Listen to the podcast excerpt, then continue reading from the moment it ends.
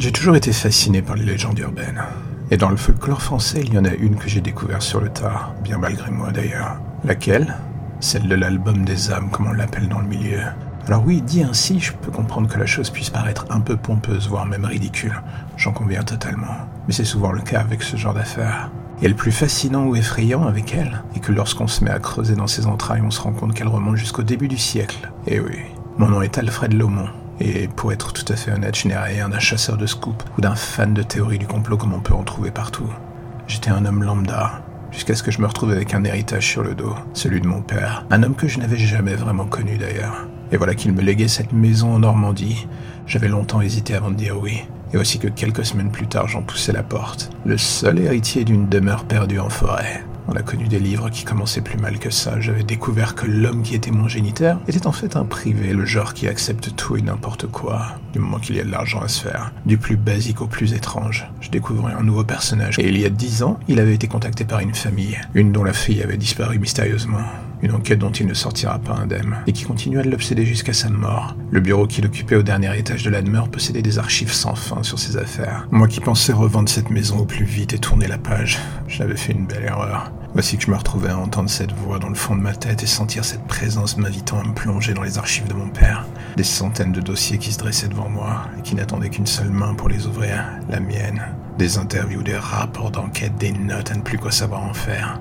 La vie d'une armée d'inconnus se dressait devant moi. Je pris la première du lot. Il s'agissait d'une cassette audio. Sur le dessus de cette dernière, un nom était inscrit en rouge. Jean Souza. La qualité audio était absolument désastreuse. Après quelques secondes, une voix rocailleuse se fit entendre. Mon nom est Jean Souza. Ceci est mon témoignage, mon histoire. Je veux que les gens sachent, que les gens comprennent pourquoi j'ai fait ces choses. Je coupais.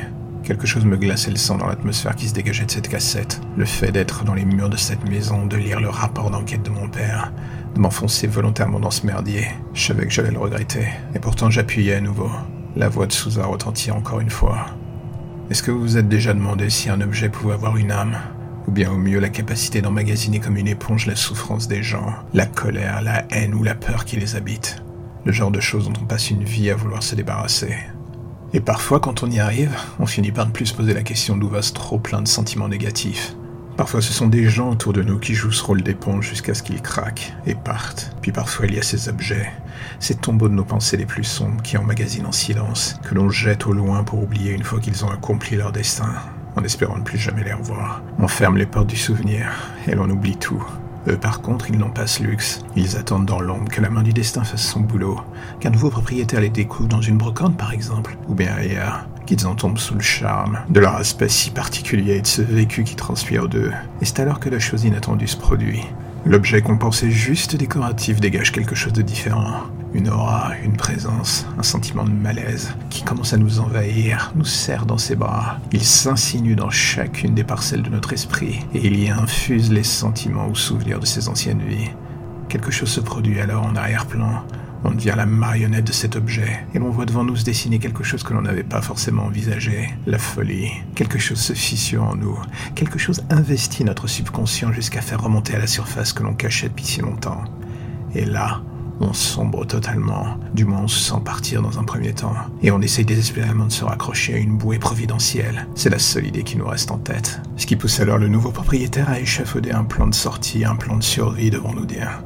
Se débarrasser de l'objet, peut-être. Le détruire, sûrement pas. On comprend très vite que pour lui échapper, il faut lui donner une nouvelle victime. Cette chose se nourrit des émotions de ce que l'on refoule. Et si l'on décide de ne pas céder à cet appel de l'obscurité, il faut que quelqu'un se sacrifie pour vous, juste pour pouvoir vous ramener à la lumière. Et c'est là que vous comprenez qu'il n'y a plus aucun choix, plus aucune autre possibilité. Il va falloir sacrifier quelqu'un, trouver un nouveau propriétaire, une victime pas le moins consentante du monde. Dès lors, vous savez qu'il ne sert plus à rien de vous poser ce genre de questions. La survie impose ses propres règles. Tuer ou être tué d'une certaine manière. Vous savez ce qu'il vous reste à faire. J'avoue que c'est une question que je me suis posée à plus d'une reprise avant de sauter le pas. J'ai découvert cette série de photos dans une brocante il y a six mois. Une malle ancienne qui me faisait de l'œil. Le propriétaire m'avait paru un peu louche à l'époque, j'avoue. Mais naïf et avide comme je suis, je pensais faire une bonne affaire en retapant cette vieillerie achetée pour trois fois rien. Quelle erreur. Et en rentrant chez moi, j'avais pris le temps de la vider de son contenu. Ce dernier, au demeurant hétéroclite, aurait déjà dû m'inquiéter. Les affaires présentes en son sein semblaient avoir véritablement traversé les âges. Il y avait tout, on aurait dit que ça appartenait à des enfants, des femmes, des vieux. Il n'y avait aucune cohérence. Et c'est en arrivant au fond de cette malle que je l'avais découvert, lui. Cet album photo. Un livre à la texture pour le moins particulière. Le toucher équivalait à avoir l'impression de mettre la main sur un serpent encore vivant. Porté par une curiosité malsaine, je l'avais ouvert pour voir son contenu. Et j'avais compris d'où venait cette sensation de malaise qui m'avait chopé au ventre. Des centaines de photos étaient là, dont les premières semblaient pour le moins dater de plusieurs décennies. Des visages autrefois joyeux qui finissaient sous mes propres yeux par se muter en quelque chose d'autre, quelque chose de terrifiant comme si les pages dévoraient de l'intérieur leur âme. J'aurais dû à l'époque lâcher cet objet maudit, parler, aller à la police, leur demander de traquer l'ancien propriétaire, mais c'était inutile. C'est en arrivant à la dernière page du bouquin que j'avais compris. Une photo animée comme les autres m'attendait, celle d'un homme prisonnier de ce livre. Quelque chose le dévorait de l'intérieur, il hurlait mais sans que le moindre son sorte de sa bouche. Une photo était à côté de la sienne, une silhouette commençait à s'y dessiner, et j'en reconnaissais déjà les contours. J'étais le nouveau propriétaire. La dernière victime en date. Combien de temps me restait-il? Je n'en savais foutre rien. Tout ce que je me disais que pour une fois, si je voulais m'en sortir, j'allais devoir faire en sorte d'échanger ma place, quoi qu'il m'en coûte. J'arrêtai le magnétophone. À l'extérieur de la maison, le vent soufflait d'un coup bien plus fort que d'habitude. J'aurais voulu me dire que je me sentais bien, que tout allait bien se passer, que j'avais encore le contrôle sur la situation. Mais la vérité, c'est que ça aurait été un mensonge. Je venais de plonger dans un monde qui n'était plus le mien. Mon père m'avait légué son fardeau par héritage. Je regardais alors son bureau, ses dossiers, toutes ces vies qui se dressaient devant moi, et je me posais la question suivante.